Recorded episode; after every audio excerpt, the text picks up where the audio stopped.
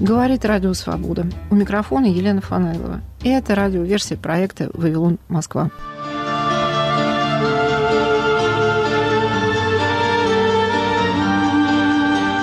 Роман Оксаны Васякиной «Степь».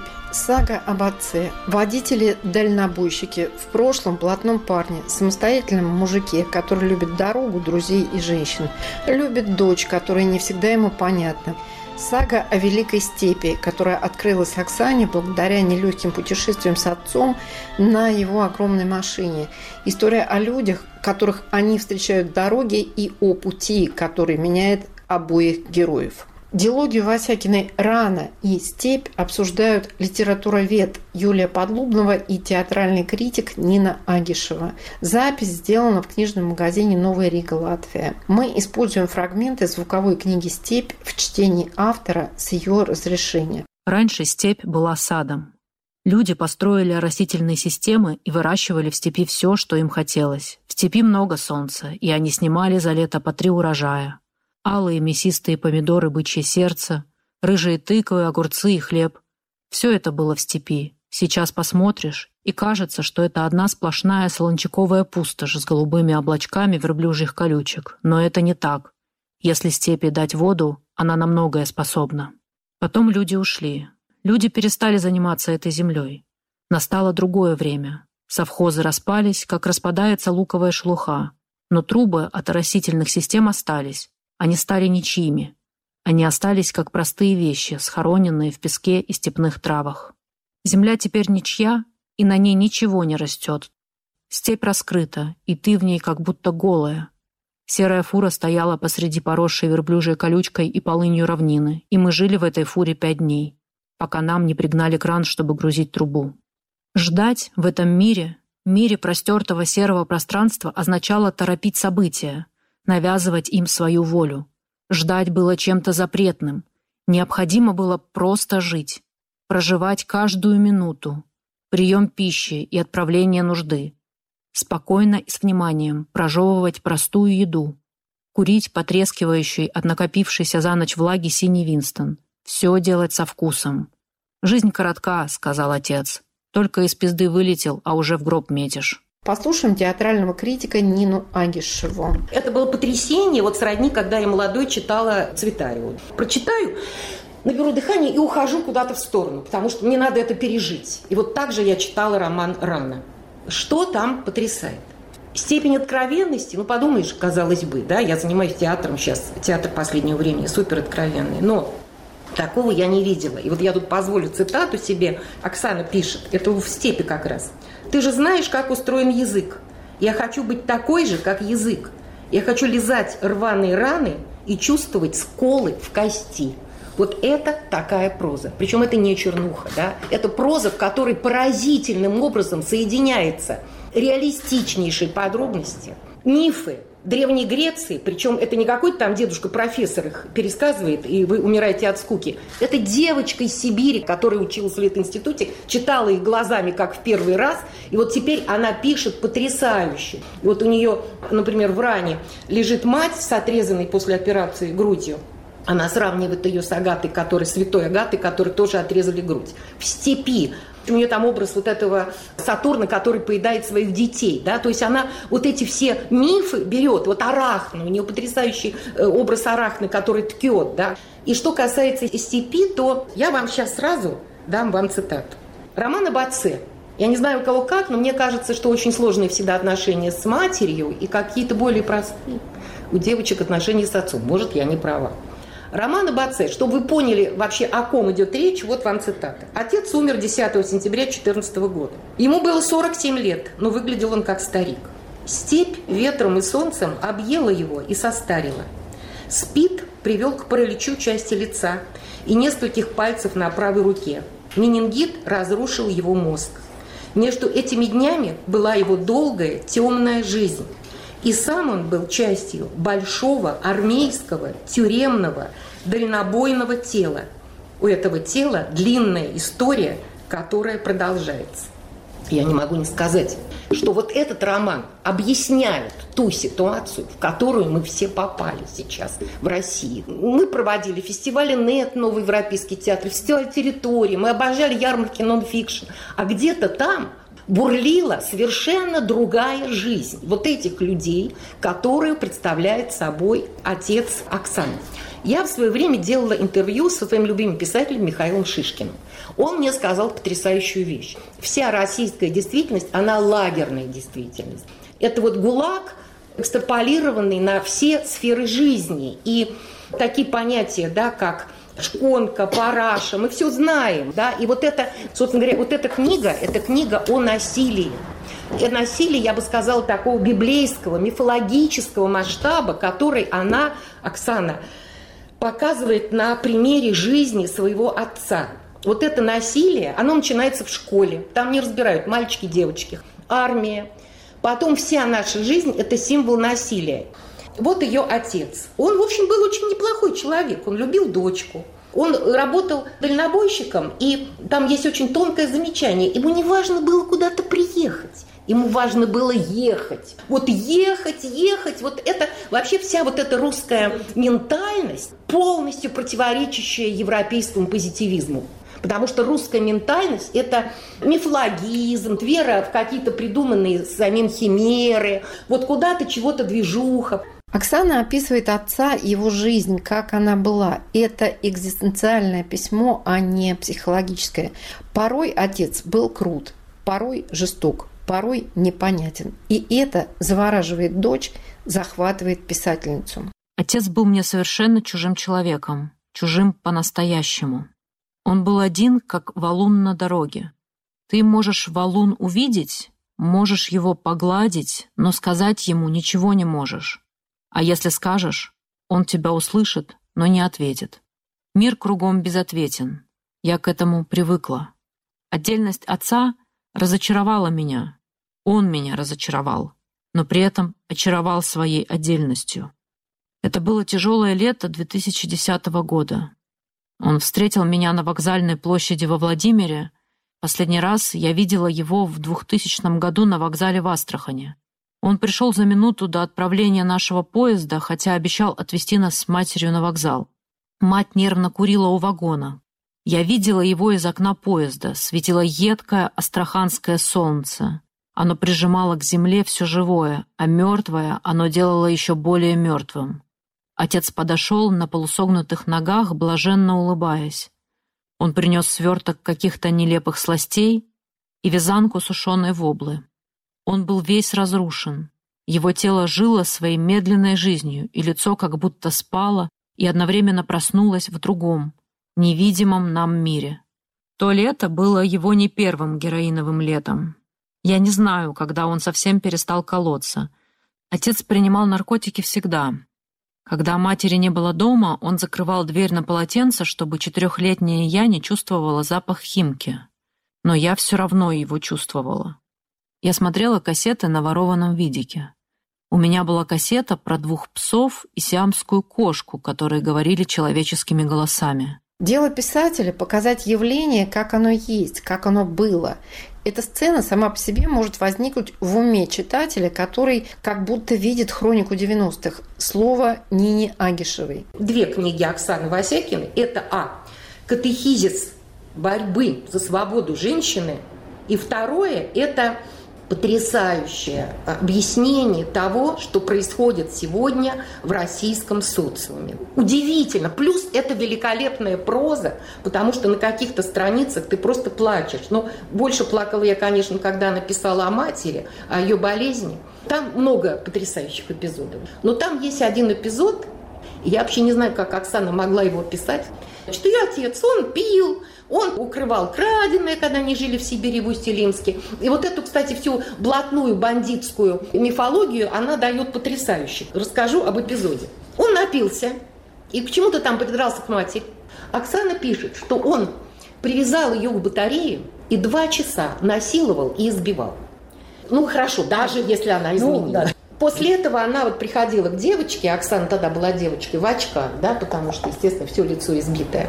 И После этого Оксана приезжала к нему, она чувствуется, что она любила отца. И вот это ее замечательное путешествие, когда она уже там со своей какой-то подругой, которая не стала ее постоянной подругой, но какой-то подругой едет с ним на этой огромной машине через степь. Боже, как там переданы все эти запахи, все эти закаты и рассветы в этой степи, все эти колышущиеся травы. Я не знаю, но Тургенев и Бунин просто не отдыхают они, конечно, они уже там где-то отдыхают. Но это великолепно сделано. Это вот сделано, как сегодня современный писатель делает.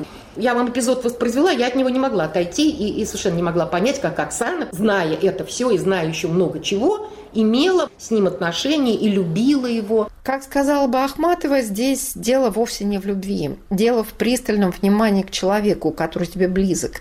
Послушаем литературоведа Юлию Подлубную с ее ответом Нине Агишевой. Я много читала именно фем-поэзии, где тема насилия была центральной.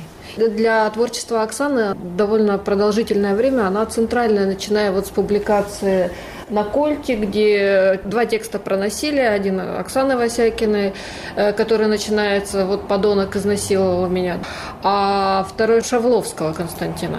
Тема насилия – это центральная тема вот для этого пространства, этого поля поэзии. И поэтому для меня не стало шоком эта сцена. Для меня эта сцена не стала шоком, но ко всему прочему, если вы вообще следили за тем, как развивалась Оксана Васякина, вы читали ее интервью. И они попали в книгу «Ветер ярости», она вышла в СТ. Она как раз состояла из переопубликованного вот этого самоздатовского сборника Оксаны. Такие маленькие тетрадочки делала, сшивала, номеровала и дарила всем желающим. Вот эта вот книга состояла из сборника «Ветер ярости» и интервью. И в этих интервью она вот как раз полностью раскрывалась. Она проговаривала такие вещи, которые, с одной стороны, есть в ее поэзии, но она была даже более откровенна в этих интервью. И про отца, и про мать она говорила, и можно сказать, что и рана, и степь выросли оттуда во многом оттуда. Хотя, конечно, Оксана вот это такое целостное явление. Нельзя отделять ее поэзию от ее прозы, от ее других высказываний. Для меня «Рана» — это больше феминистское высказывание. «Степь» — это скорее вот роман о глубинном народе. Вот «Степь» она ближе скорее вот как раз к поэме «Когда мы жили в Сибири», где Оксана разбирается с пространством в первую очередь, вот с этим голым пространством. Ну, как сказал Валерий Игоревич Тюпак, который анализировал сибирский текст, Сибирь – это пространство могил. Ну, по сути, это ГУЛАГ, это не только ГУЛАГ, это колонизированное пространство. Да. Вот когда мы жили в Сибири, Оксана показывает, как опустевает это пространство. С одной стороны, мертвые взывают к живым из этих могил, но живых-то уже там и нету практически. Очень сложно отличить мертвых от живых. И в ране, и в степи тоже выстраиваются особые отношения с пространством. Для Оксаны это очень важно. И это проза – это проза пространства. И э, степь, ну, я думаю, что Оксана вряд ли, конечно, имела в виду аллюзию к чеховской повести «Степь», но тем не менее у нее получилось изобразить степь не менее живописно, чем это сделал Чехов. Оксана, можно сказать, переписала заново степи. Теперь степень будет ассоциироваться в первую очередь с этим текстом.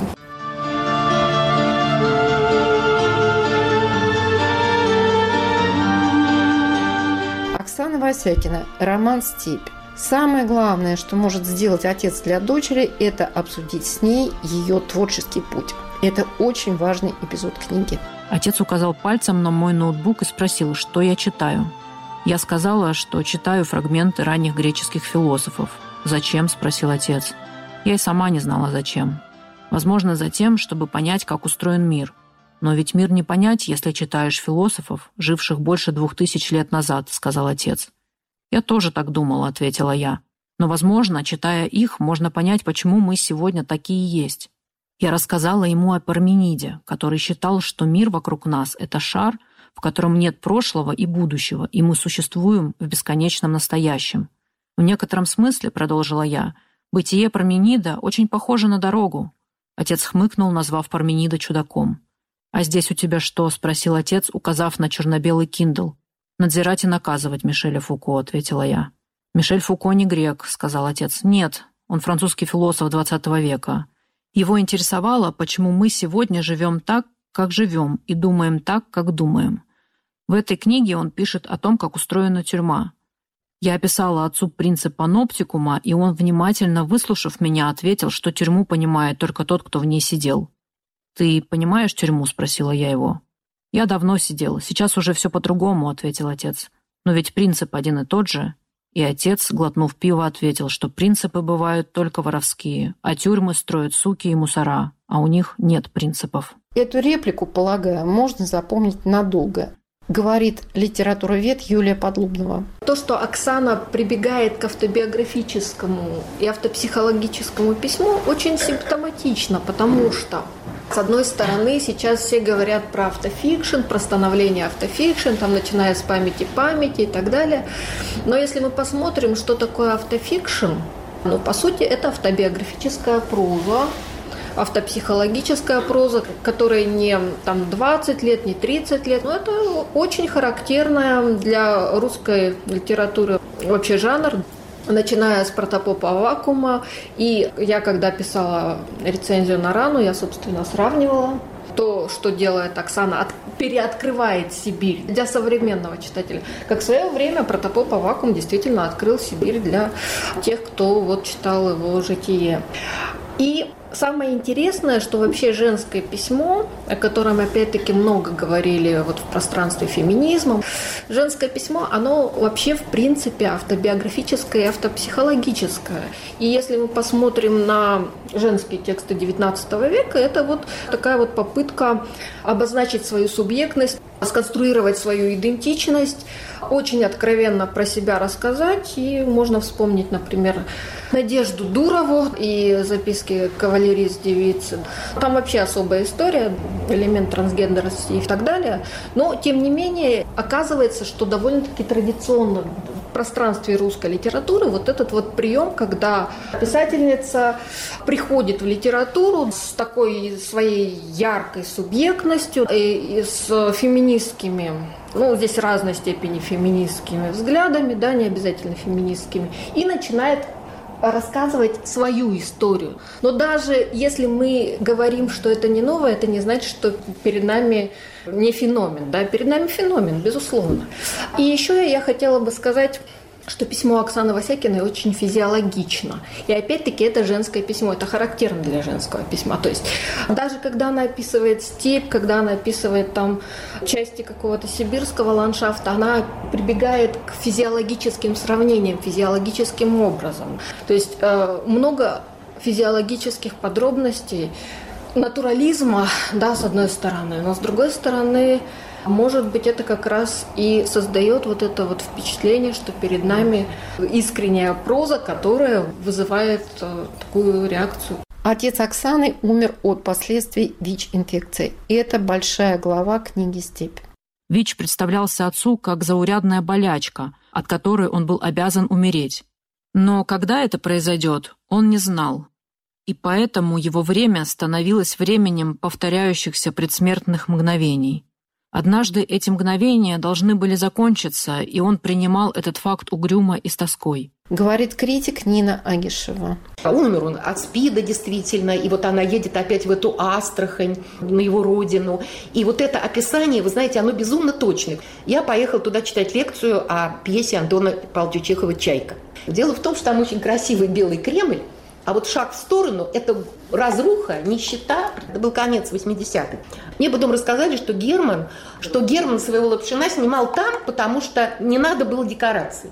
И вот Оксана едет в Астрахань по следам э, уже умершего отца. Все то же самое. Она там описывает мусор. Идет купаться в реку две девочки и мама их. Прекрасные девочки, чистенькие, река хорошая, но они каждый день идут мимо горы мусора. И вот обратно идут, да, и никому даже не приходит в голову, что вот эти вот горы мусора – это вот такое вот содержание их жизни. То есть, что я хочу сказать? Помимо глубоко личной истории, которая является залогом любой хорошей книги, Оксана поразительным образом объясняет очень многие проблемы нашего социума. Но вот Оксана это все превозмогает и объясняет вот мне, да, человеку, который, как мы все сейчас, переживает вот эту страшную травму того, что, может быть, вообще вся жизнь была напрасна. И вот все эти усилия там по э, продвижению нового театра, вот она объясняет и говорит, почему это произошло, и говорит, что нет, не напрасно. Ну, я считаю, что это просто грандиозная книга. Она тяжелая и нелегкое чтение, как и рано, конечно, было. Но рано добрее. Там были какие-то вот такие точки, за которые можно было зацепиться, типа там того, как она о Земфире пишет, например. Это же поразительные вещи. Вот Оксана на последние деньги покупала этот первый альбом Земфиры в Уселинске, а я не на последний. Но вот по ощущению счастья, которое прозвенело вот этим голосом Земфиры тогда, это было абсолютно э, идентично. Кончается книга рано, что «Мама, я люблю тебя». Тут у нее очень сложные отношения, конечно, с отцом. Но если вы хотите понять многое про себя и главное вот про ту жизнь в России, которая сейчас происходит, эта книга все объясняет. Он лежал в темноте, его череп был раскроен от уха до уха. Я заплатила проводнице за постельное белье, достала его из пакета, застелила комковатый матрас и запрыгнула на верхнюю полку. День был красивый. Я видела его сквозь глухую прозрачную стену. Белоснежное белье соседки по плацкартному блоку вздымалось, как ледник. Она сидела поверх одеяла, медленно пила чай из стакана и плакала. Когда она поставила подстаканник на стол, он тихо начал дребезжать. Заметив это, она поставила его на колени. Ей все время кто-то звонил, и она тихо говорила в трубку короткие сообщения. Мать умерла, она едет ее хоронить. У нас был траурный плацкартный блок. Мне было страшно увидеть отца мертвым. Я боялась похорон и боялась мертвецов. Я испытывала отвращение ко всему, что было связано с ритуалом прощания. На поминках я старалась не прикасаться к еде. Казалось, что все, что было на столе, являлось частью мертвеца. Теперь я должна была приехать на похороны отца, и мне нужно будет его целовать, потому что я его дочь. Смерть отца, как и смерть моих приятелей, была странной и непонятной. Мне было обидно за отца и горько от того, что он внезапно умер. Одновременно с этим я чувствовала дурное облегчение. Отец был мне в тягость. Я старалась как можно реже говорить с ним по телефону, хотя от скуки он звонил с разгрузок, наши разговоры были пустые и муторные. Иногда он звонил пьяный и орал мне в трубку, что любит меня. От мыслей об отце мне хотелось исчезнуть. Я замечала его быстрое старение и понимала, что в скором времени он не сможет работать дальнобойщиком. В городе, где шмыгали маленькие надоедливые машины и стояли пробки, ему было тесно. Кругом были дома, и степи было не видно. На второй неделе работы в городе он начал тосковать по простору и уволился. Я боялась дня, когда он не сможет ездить. Я всегда думала о самом плохом ждала неприятных последствий, потому что знала, что хорошо бывает редко, а если что-то хорошее происходит, оно тут же съедается темнотой или рутиной. Юлия Подлубнова говорит о жанре романов «Степь и раны». Вообще, если говорить об этих романах, они оба построены как роуд-муви. Это вот классическая, казалось бы, классическая роуд-муви. А, ну, главная героиня – это, собственно, она сама, то есть это автофикшн. Вот она в первом случае везет прах матери в Усть-Илимск, чтобы похоронить, а это очень непросто. Оказывается, урну провести в самолете – это целое приключение. Далеко не самое приятное. А за одним происходит такое репереживание. Она заново переосмысливает и перевспоминает, и, может быть, переконструирует свои отношения с матерью, которые были очень непростые. Потому что мать, э, как такая, не знаю, классическая мать, классическая в кавычках, предпочитала мужчина, а не ребенка. Во втором случае она едет с отцом, причем действительно неважно, куда они едут. Он приезжает за ней в Москву, потом они едут в Астрахань, потом у них там случаются изменения в маршруте. Но это тоже не просто роуд-муви, это репереживание, то есть переоткрываются и переконструируются отношения с отцом. Всякое путешествие, оно предполагает, что тот, кто в него отправляется, что-то новое узнает открывает для себя целый мир, может быть, становится другим. Да, это разговор в том числе и об идентичности. Отношения с матерью показывают вот это вот как раз феминистское начало. А отношения с отцом, ну, здесь Оксана как бы плоть от плоти этого глубинного народа, и она не собирается отказываться от этого. Здесь скорее вот акцент на другом. Здесь феминизм тоже есть, здесь очень прямо там все прописано, в том числе Оксана пишет про своих девушек. Но здесь важнее переосмыслить то, что ей э, дала ее принадлежность к глубинному народу, потому что отец – это вот плоть от плоти этого народа, он представитель, да, блатной культуры. Оксана не прощается с ней, Оксана просто переосмысляет. Ранним мутным утром отец стоял на площади Владимирского вокзала. Все кругом было серое, горели леса, густой тяжелый дым стоял в безветрии. Отец стоял в полурастегнутой рубашке с коротким рукавом, хлопковых шароварах и черных шлепках на босу ногу. Я подошла к нему, он обнял меня скупыми руками. Он посмотрел на меня так, как смотрят на своих взрослых детей родители, которые не знали и не видели их, пока те росли. Он двумя руками взял меня за плечи и, постаравшись быть приветливым, удивился тому, какая я большая. Мне было двадцать лет. Я не была большой, я была взрослой. Наша схожесть с ним была очевидна. Я была неуклюжей, немного косолапой, двадцатилетней девушкой. Его походка была такой же комковатой. Я смотрела в его глаза, и он смотрел на меня моими постаревшими и выжженными временем глазами. Его рот был как мой, только без зубов. Он не перестал быть моим отцом за эти десять лет, что мы не видели друг друга. Он имел свое отдельное бытие долго, но материал, из которого он состоял, был идентичен моему. Сегодня утром я посмотрела на себя в зеркало и увидела, как мои веки постепенно стали опускаться. Мои впалые глаза стали еще ближе к тем глазам, что я увидела тогда в привокзальном кафе во Владимире. Оксана Васякина, Роман Студия.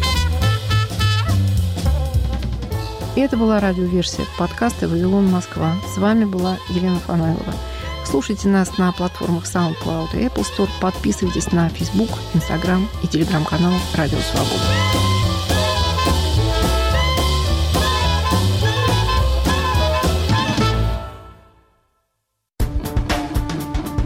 Теперь «Радио Свобода» в мессенджерах Viber и Telegram.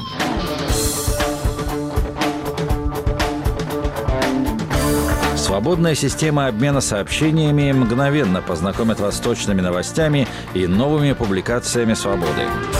Эпоха свободной информации. Канал «Радио Свобода» в мессенджерах Viber и Telegram.